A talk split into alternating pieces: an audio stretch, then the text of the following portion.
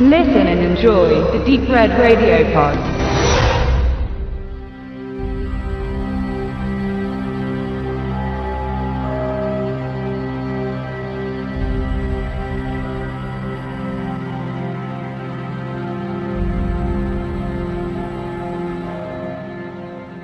Welche Überzeugungskraft ist notwendig, damit über 900 Menschen auf Geheiß eines einzelnen Mannes in den Freitod gehen? Dieser unvorstellbare Massenselbstmord geschah am 18. November 1978 in der Jonestown-Sekte auf Anweisung ihres Oberhauptes Jim Jones. Er hatte Ende der 50er Jahre die People's Temple Gemeinschaft gegründet und siedelte mit dieser in den 70er Jahren ins lateinamerikanische Guyana über. Er sollte eine Gemeinde frei von Rassismus, Kapitalismus und Hass sein. So konnte er immerhin über 1000 Anhänger sammeln und für sich begeistern. Innerhalb des Paradieses, wie Jonestown von seinen Bewohnern oft genannt wurde, herrschte in, in Wirklichkeit eine Feudalherrschaft mit straffen Regeln und Bestrafung bei Ungehorsam gegenüber Jim Jones, der sich gerne Vater nennen ließ. Sein Sektenlager wurde entlarvt, äh, als Gerüchte nach außen drangen, äh, die von den Missständen berichteten und von Aussteigern, die bei der Flucht erschossen wurden.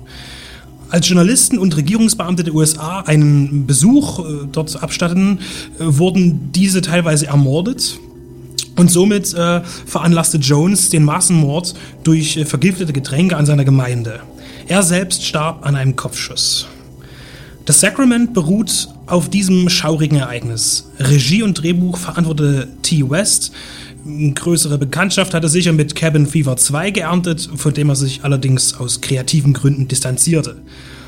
Er schrieb dem wahren Szenario neben fiktiven Charakteren einen anderen Handlungsort und eine andere Zeit zu. Auch wurde der Name der Sekte und der ihres Führers geändert. Andere Details hingegen bleiben erstaunlich getreu, wenn man sich näher mit dem Geschehen auseinandersetzt. Beispielsweise ist die äh, separierte Wohnanlage anhand Fotos originalgetreu nachempfunden worden. Ebenfalls die äh, Philosophie von äh, Selbstversorgung und einer hippie-ähnlichen Attitüde werden angedeutet.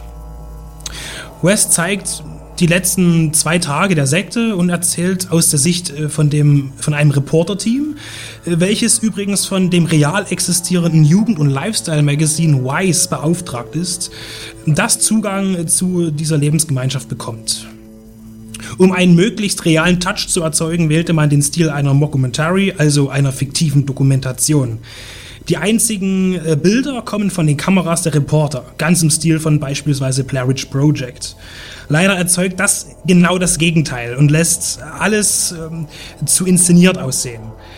Das immer ganz zufällig in Situationen, in denen niemand daran denken würde, die Kamera korrekt auszurichten, diese aber dann genauso abgestellt wird, dass sie das Geschehen optimal einfängt, das wirkt einfach unglaubwürdig. Es wäre besser gewesen, auf konventionelle Weise zu drehen. Das hätte auf jeden Fall besser gepasst. Der Versuch, den Realismus via dieser Form zu steigern, ist gescheitert. Trotz des unpassend gewählten Stils und der vorhersehbaren Geschichte, weshalb es mir nichts ausmacht, meinen Beitrag als Spoiler zu betrachten, äh, verbreitet The Sacrament eine beängstigende Stimmung, die auf ihr sicheres Finale zufährt wie die Titanic auf den Eisberg. Und dennoch bleibt die Spannung und die Hoffnung auf ein besseres Ende vorhanden. Drastische Szenen werden in der zweiten Hälfte der Laufzeit aneinandergereiht und dokumentieren das Verhalten von Menschen, die eigentlich weiterleben möchten und andererseits von jenen, die hörig ihren Vater auf die andere Seite folgen wollen. Die Darsteller sind weitestgehend unverbrauchte Gesichter, äh, die in unterschiedlichen Leistungen mehr oder weniger glänzen. Heraussticht auf jeden Fall Jeannie Jones, nicht verwandt und verschwägert mit dem echten Vater Jim Jones, äh, welcher eindrucksvoll den Vater jedoch spielt und ihm eine äh, erschütternde Präsenz eines uneinschätzbaren Diktators verpasst, bei dem man sich nicht genau ausmachen kann, ob er selbst an sein Konstrukt glaubt oder schlichtweg ein Gauner ist. Zu viel macht Ty West richtig. Ähm, der an diesem Projekt mit Eli Roth zusammenarbeitete, der allerdings in der Maße der beschäftigten Produzenten untergeht. Als dass man sein Werk als misslungen beschimpfen könnte, auch wenn oft Fehlentscheidungen zur Missgunst des Films getroffen wurden. Das Sacrament ist spannend, atmosphärisch und durchaus schockierend.